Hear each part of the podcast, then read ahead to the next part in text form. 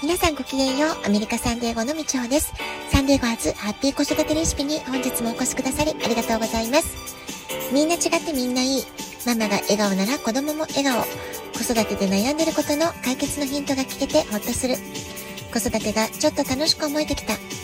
聞いてくださってるあなたが少しでもそんな気持ちになってくれたら嬉しいなと思いながら配信をしております。アメリカに住んでいるママたちからは新学期スタートで忙しくなってきたというお話であったり、あるいは学校が始まってようやくちょっと一区切りほっとしましたっていうね、えー、お話を聞くことが増えてきました。あなたはいかがお過ごしでしょうか？え、日本の方はそろそろ夏休みの宿題、え、仕上げなくっちゃってちょっとね、え、新学期の、え始まる時期が気になる頃ではないかなと思います、えそういった意味では夏休み最後の慌ただしさ感じてらっしゃるかもしれませんね。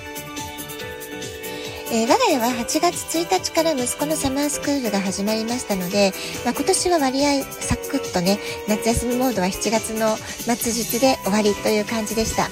えー、子供たちと過ごす時間っていうのは毎日慌ただしいと思いますけれども、えー、まあ、子育てが一区切りしてね、過ぎ去ってしまうと、本当に、まあ、子供がいない家の中っていうのは、えとても静かで淡々とした時間になっていきますので、えー、ぜひね、子供たちと過ごす時間、え今一緒に過ごす時間っていうのを大いに楽しんでほしいなというふうに思っています。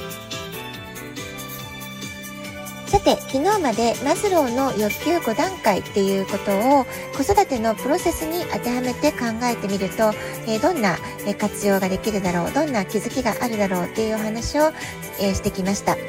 でこうしてねこうしたテーマを取り扱う時に私自身毎回思うのは、えー、私たち日本人の自己肯定感の低さっていうものが一体どこから来るのかなっていうこと、まあ、ここがねとても気になるところだなと思います。で自己肯定感は低いより高い方がやはりね絶対的にいいことばかりですから、まあ、この部分をね徹底的に検証して、えー、子育ての中できちんと、えー、改めていくってことはねとても大事なポイントになってくるんじゃないかなと思います。認めて褒めて愛して育てる、まあ、昨日もねお話ししましたけれども、まあ、こんな風に子どもたちの個性をそのまんま受け入れる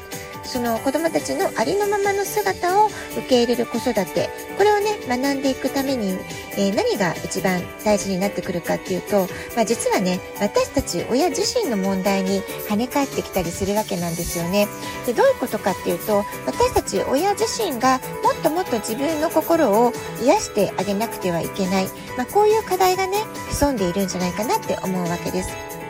え子供をうまく褒められないっていうのは、えー、まず私たち親自身が、えー、自分がねあまり褒められたことがないとか、えー、親や先生から叱られてばかりだったダメ出しばっかりだったあるいは、えー、周りの親とか、ね、先生とか大人たちがとっても厳しすぎて、えー、自由がなくて完全にコントロールされていた、まあ、こういうね自分が育った環境の、えー、や要因っていうもの、まあ、そういった背景っていうものの影響ってとてもね大きかったりするわけですよね。ただ残念なことに自分が子供の時どんな風に育ってきたかってことを今更ね変えていくことはできませんので、まあ、そうなると、えー、大人になった今私たちは自分で自分の在り方というものを少しずつでもいいから、えー、改善していくいい方向に変えていく努力をしていくしかないわけなんですよね。で今日はそんな中で、まあ、いろんなやり方があるんですけれども、えー、注目されている言葉、えー、セルフコンパッションっていう言葉、えー、あなたはお聞きになったことあるでしょうか？このセルフコンパッションっていう考え方について今日はね少しお話ししてみようかなと思っています。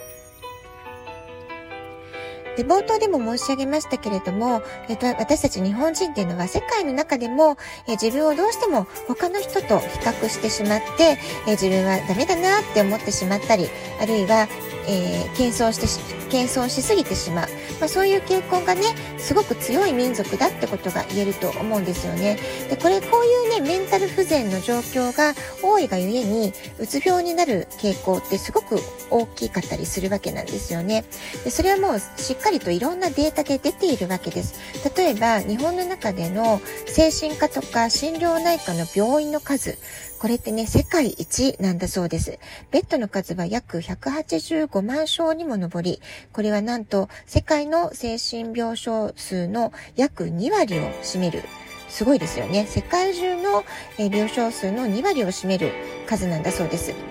全世界で精神科診療内科に入院している人の5人に1人が日本人。そういう計算になってしまうんだそうです。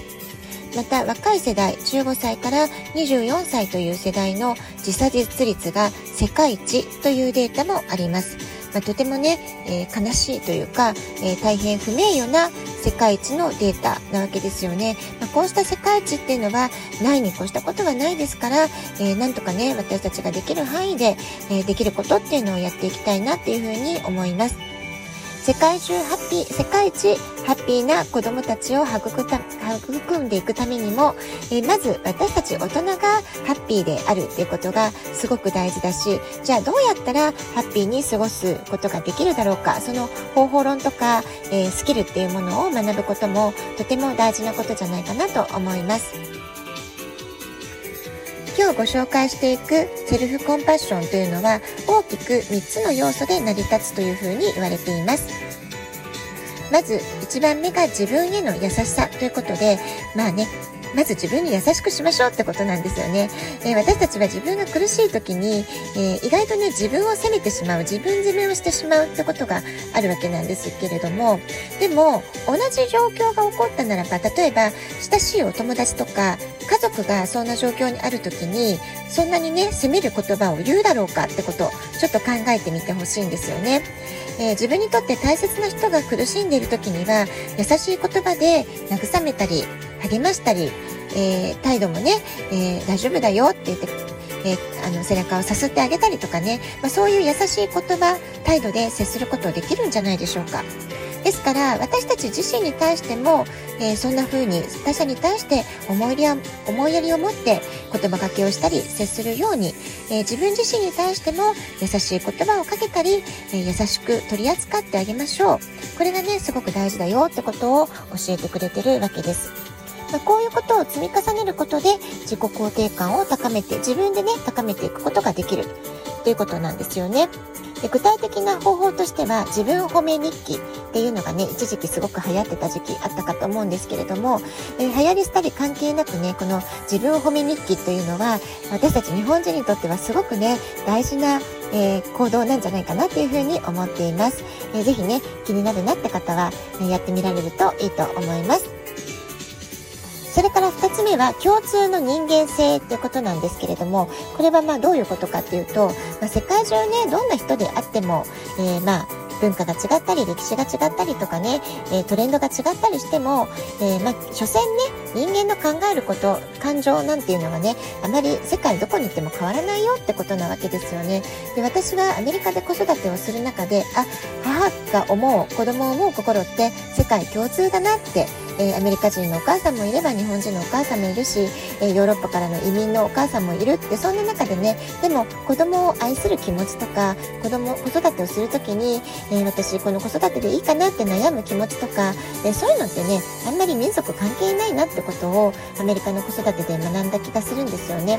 でそれと同じで例えば強いストレスとか困難の中にある時私たちはついつい一人でね悲観的に引きこもって考えがちですけれどもえー、自分だけが苦しいんじゃない、えー、誰もがいろいろ悩みはあるんだよとか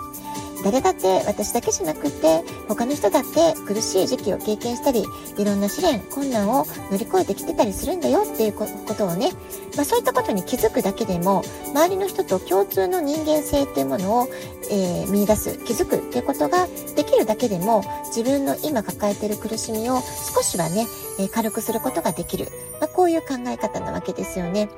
例えば似たような悩みを抱えている人同士で話してみるとか似たようなストレスを抱えている人と話をしてみると自分の苦しい感情と、えー、共感することができたりとかあそういうね共感し合える話をするだけでもあ苦しんでるのは悩んでるのは私一人じゃないんだなって思うと、まあ、ちょっとねほっとしたり元気が出てきたりってことがあるんじゃないかなと思います、まあ、この共通の人間性っていうのは、まあ、そういったことを言っているわけです。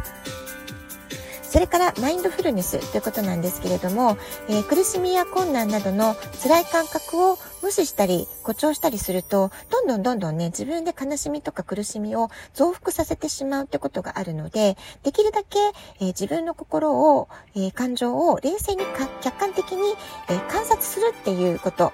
えー、すごく大事なわけですよね。例えばすごい悲しいとか怒りを感じた時に深呼吸をするってことも一旦自分を客観的に冷静に戻すために必要な対処法ではないかなと思います。はい。今日は、えー、セルフコンパッションということで、自分への優しさ、共通の人間性、そしてマインドフルネス、この3つをご紹介してみました。ぜひ気になったところからやってみてください。では今日はこの辺でごきげんよう以上でした。さようなら。